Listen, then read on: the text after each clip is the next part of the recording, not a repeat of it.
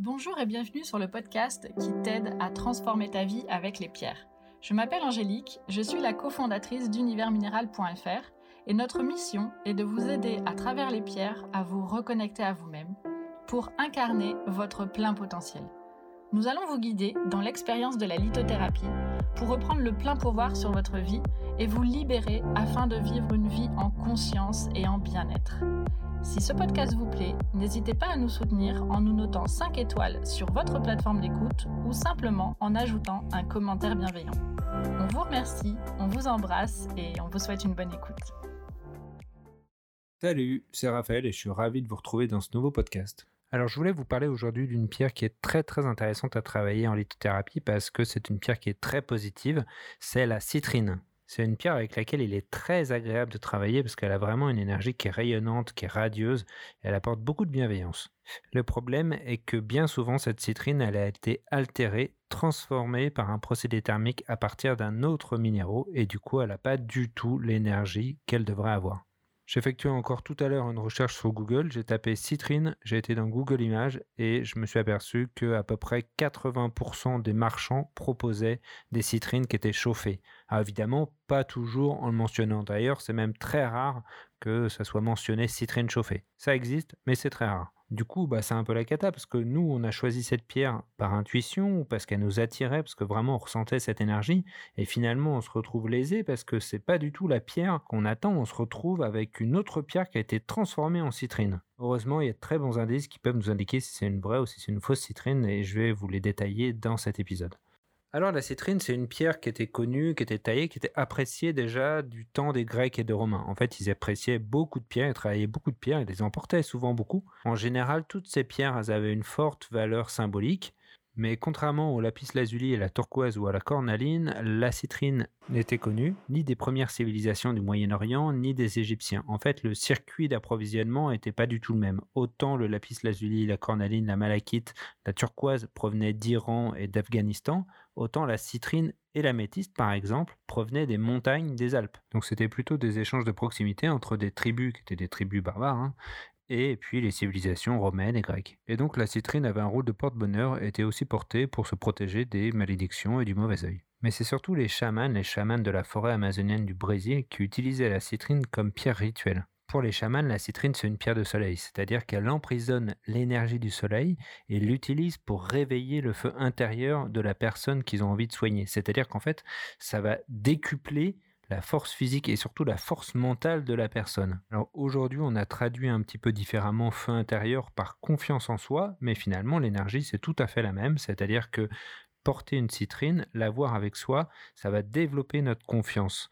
Et c'est ça en fait finalement le feu intérieur, c'est-à-dire que cette confiance en nous, elle va nous permettre d'accomplir tout ce qu'on a envie d'accomplir. Juste un petit aparté parce que finalement la lithothérapie emprunte beaucoup au chamanisme. Elle hérite des savoirs ancestraux des chamans qui avaient une connaissance très approfondie de leur environnement, de la nature, aussi bien du monde du vivant, des animaux, des végétaux, mais aussi du minéral et des énergies des minéraux. Là où c'est très intéressant, c'est que les différents chamans de populations qui se retrouvent à des endroits complètement opposés sur la planète, comme les chamans d'Amazonie, euh, les aborigènes d'Australie et ceux d'Indonésie, utilisent les pierres pour les mêmes raisons et pour les mêmes vertus. Et on retrouve ces mêmes valeurs dans le bouddhisme tibétain. Et encore une fois, on ne parle pas du tout de magie, là, on parle de niveau de conscience élevé par rapport à ce qui nous entoure.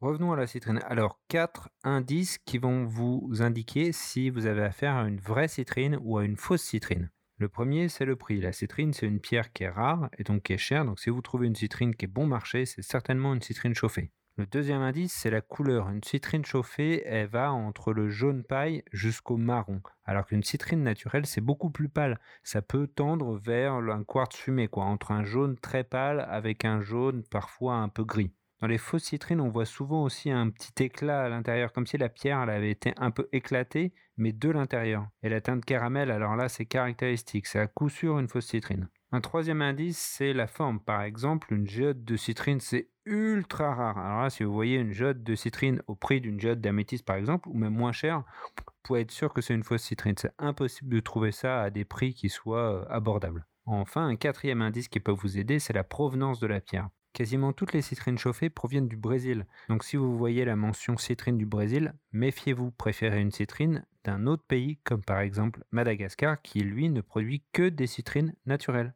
En fait, pourquoi la majorité des citrines chauffées proviennent du Brésil? C'est parce qu'en fait, cette citrine, elle est réalisée à partir d'améthyste qu'on chauffe. Et en fait, le Brésil est le premier producteur au monde d'améthyste. Ils ont des quantités infinies d'améthyste, parfois de pas très bonne qualité. Du coup, c'est très valorisant de prendre cette améthyste, de la chauffer, de la transformer en citrine. Donc quatre indices, la couleur, la provenance, le prix, et si c'est une géode, méfiez-vous.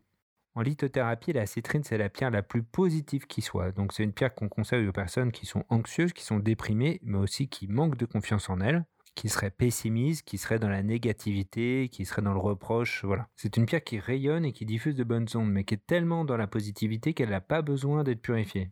Elle est également connue comme une excellente pierre d'abondance. Alors qu'est-ce que ça veut dire? Malheureusement, ça ne veut pas dire que ça va vous aider à gagner au loto ou au casino, mais plutôt que la prospérité et l'abondance fonctionnent sur un principe d'échange, c'est-à-dire qu'il va falloir donner, que c'est important de donner, d'être généreux pour recevoir ensuite. Si vous voulez, c'est de l'abondance bienveillante, c'est pas du c'est tout pour moi et rien pour les autres. Du coup, le troisième point qui est très important, c'est que la citrine va vous aider à explorer de nouveaux horizons, à aller tenter de nouvelles expériences, d'élargir votre créativité afin justement de pouvoir prospérer.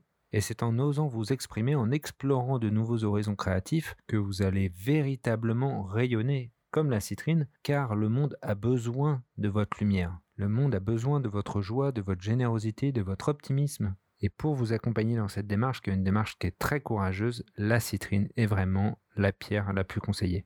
En termes de chakra, la citrine, c'est bien sûr une pierre qui est liée au chakra du plexus solaire et au chakra sacral. C'est une pierre qui est tellement positive qu'elle n'a pas besoin d'être purifiée. Et si vous souhaitez la booster en énergie, vous la mettez au soleil. C'est vraiment euh, ce qu'il y a de mieux, ou dans une jette de quartz. Pour associer à la citrine, je vous conseille l'œil du tigre et l'ambre si vous cherchez à augmenter ou à développer votre confiance en vous, la pyrite et l'aventurine si vous recherchez l'abondance et la prospérité, et l'améthyste et l'amazonite si vous souhaitez porter la citrine avec des pierres avec lesquelles elle se trouve dans la nature. Pour porter la citrine, le mieux c'est encore de l'avoir en pendentif ou au collier où elle se place directement sur le plexus solaire, bien sûr à même la peau. Et si vous la prenez en pierre brute ou en pierre roulée, bien sûr, vous vérifiez que c'est bien une citrine naturelle et pas une citrine chauffée avec les indices que je vous ai donnés précédemment. Voilà, j'espère que ce petit épisode vous a aidé à un peu mieux comprendre l'énergie de la citrine. Et si vous souhaitez engager un processus individuel de guérison par la lithothérapie, vous pouvez prendre rendez-vous directement avec le lien que je vous mets dans la description. Je vous remercie de m'avoir écouté. Si ce podcast vous a plu, n'hésitez pas à nous mettre un petit 5 étoiles sur votre plateforme d'écoute préférée. Et si vous avez des questions, posez-les en commentaire, nous en répondrons toujours avec plaisir. Je vous dis à bientôt.